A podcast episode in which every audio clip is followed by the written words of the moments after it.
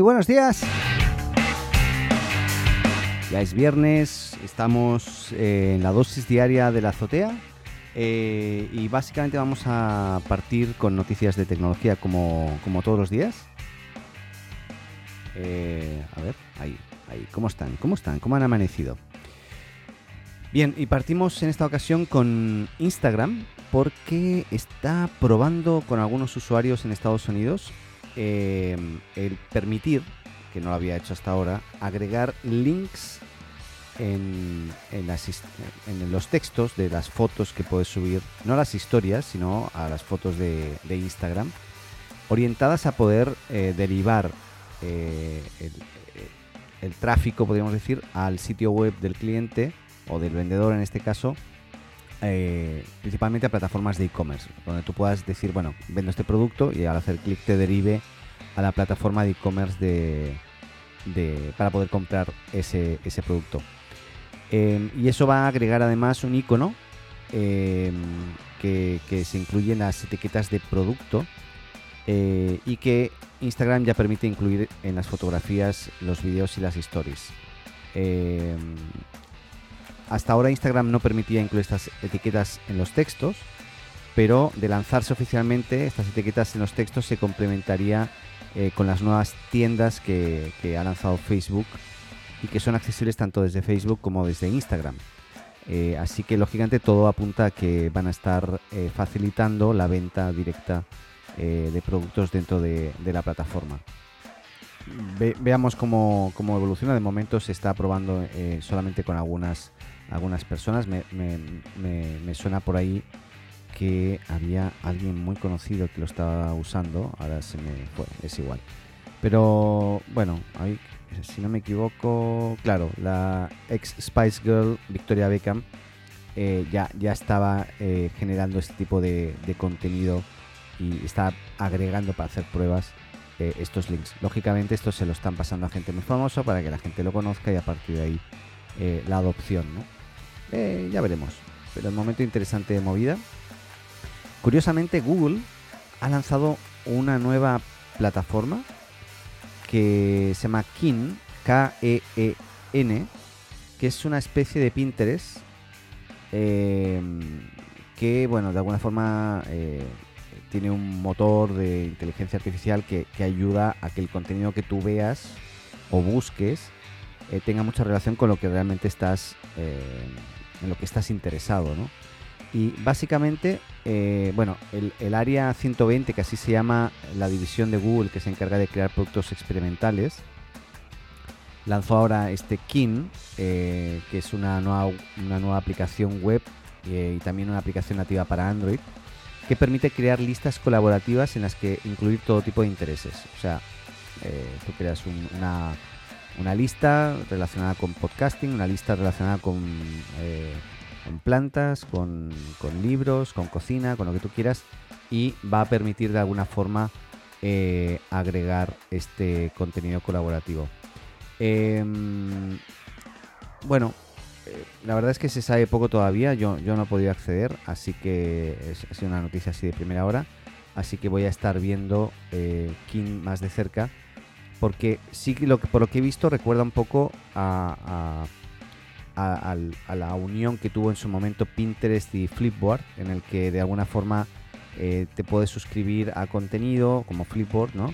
Y, Pinterest pues te permite subir las fotos y crear colecciones y por ahí hay una cierta inteligencia que, ayuda a que la unión eh, haga la fuerza en este caso bueno según los propios eh, líderes del proyecto King no está destinado a ser un lugar para pasar horas interminables navegando en su lugar eh, en su lugar es un hogar para sus intereses, un lugar para cultivarlos, compartirlos con sus seres queridos y encontrar cosas que ayudan o ayudarán a hacer que esta preciosa vida cuente. Eso es lo que, lo que ellos dicen. Bueno, veamos qué, qué tal King. De momento no, sabemos qué adopción va a tener, pero parece interesante. Em, hay que comentar que lo más probable eh, es que iOS, el, sistema operativo de, Apple, para, para, smartphones principalmente hoy, porque ya las tablets tienen eh, iPad OS, ¿no? Pues lo más probable es que le cambien el nombre y, en vez de llamarse iOS, se va a llamar iPhone OS o iPad OS, porque lógicamente ya son sistemas de alguna forma diferentes a nivel de sistema operativo o de, entorno de desarrollo también. Por lo tanto, lo más probable es que tiene cierta lógica. Eh, a mí me gustaba iOS, pero, pero bueno, lo más probable es que le, cambien este, el, nombre a iPhone OS y iPad OS. ¿Qué más? Em, sí, parece ser que, hablando de podcastings, que hemos, estuvimos hablando ayer mucho sobre el tema de, Twitter, em, parece ser que Apple va a rediseñar eh, en su nueva versión de iOS 14 em, todas las o la aplicación de podcast eh, de, iOS principalmente en este momento, iPhone OS o el propio iPad y también de la aplicación nativa eh, eh, para, para, para, para, Mac en este caso y la va, la va, a hacer muy parecida a Apple Music aparentemente.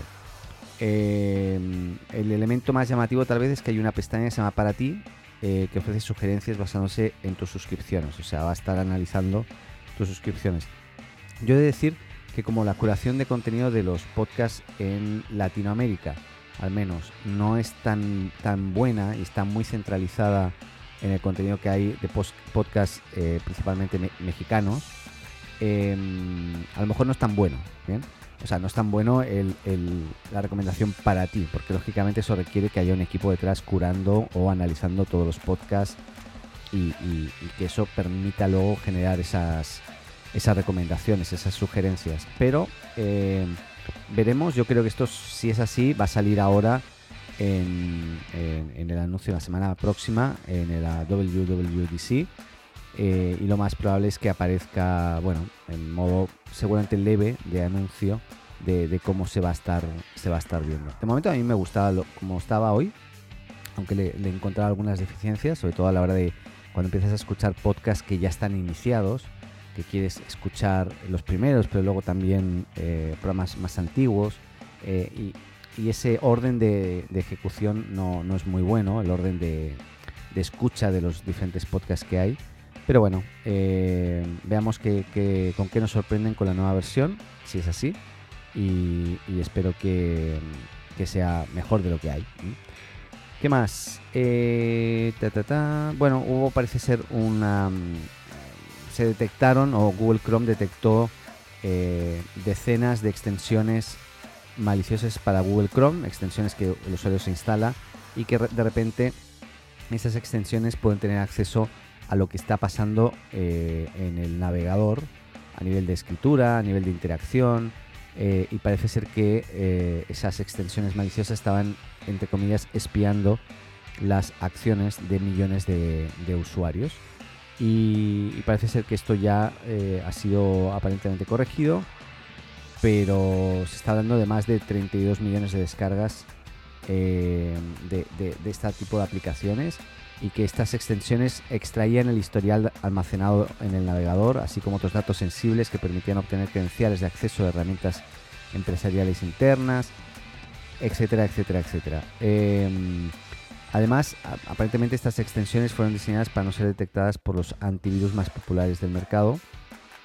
Y eh, bueno, Google no ha proporcionado mucho más información de, este, esta campaña de spyware que, se ha detectado. Pero, pero bueno, eh, parece que no es la primera vez y es normal, bajo mi punto de vista, que pase cuando tú ya permites que tú puedas crear eh, extensiones que permitan interactuar con el contenido que tú ves. No sé si el otro día hablé de una que se llama Simple. Eh, eh, simple, siempre, siempre me equivoco, no Simple, es eh, Simplify de Gmail. Y claro, Simplify de Gmail lo que te hace es inyectarte un CSS en la página de Gmail. De manera que tú entras a Gmail, cuando tienes esta extensión conectada, te cambia todo, te lo limpia, te lo hace más bonito, etcétera.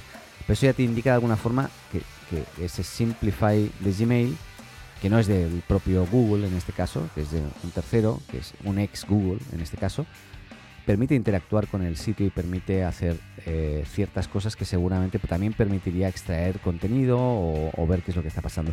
Por lo tanto, es muy importante cuando te instalas una extensión, saber bien bien de qué se, de qué se trata esa extensión.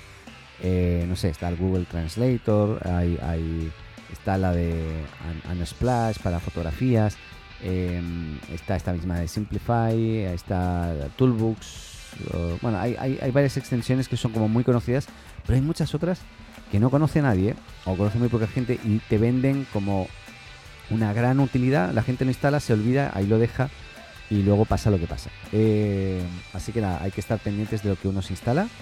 Y yo por mi parte, eh, no mucho más que agregar hoy.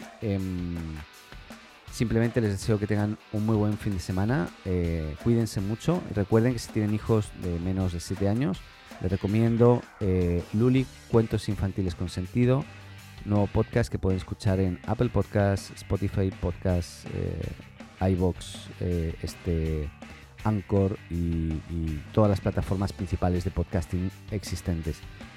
Me gustaría conocer su opinión porque Luli, María Luisa Vicuña, esta pedagoga y guía Montessori que, vive en, de verdad en un lugar en la montaña, en Valdivia, súper apartado del mundo, eh, pues hace estos cuentos y los cuenta eh, con mucho cariño. Y me gustaría conocer vuestra opinión sobre eh, los cuentos y qué tal los, escuchan y, si les gustan a vuestros hijos. Bueno, lo dicho, les deseo buen fin de semana. Nos vemos el lunes. El lunes recuerden la WWDC partirá Ahí el lunes por la mañana eh, explicaremos dónde se puede ver, a qué hora, etcétera, etcétera. Así que estaremos informando. Les mando un abrazo y nada, les dejo con Paco. Adeu. Hola, me llamo Paco. Si te gusta la azotea, síguenos y suscríbete en tu podcast amigo. Y recuerda, comparte con tus amigos. Ah, y también con tu enemigo, ¿eh? Y eso ha sido todo. Hasta aquí este episodio de La Azotea.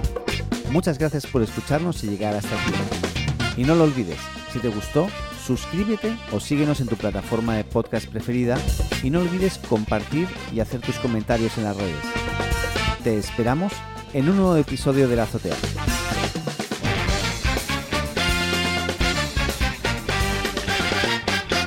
Adeu.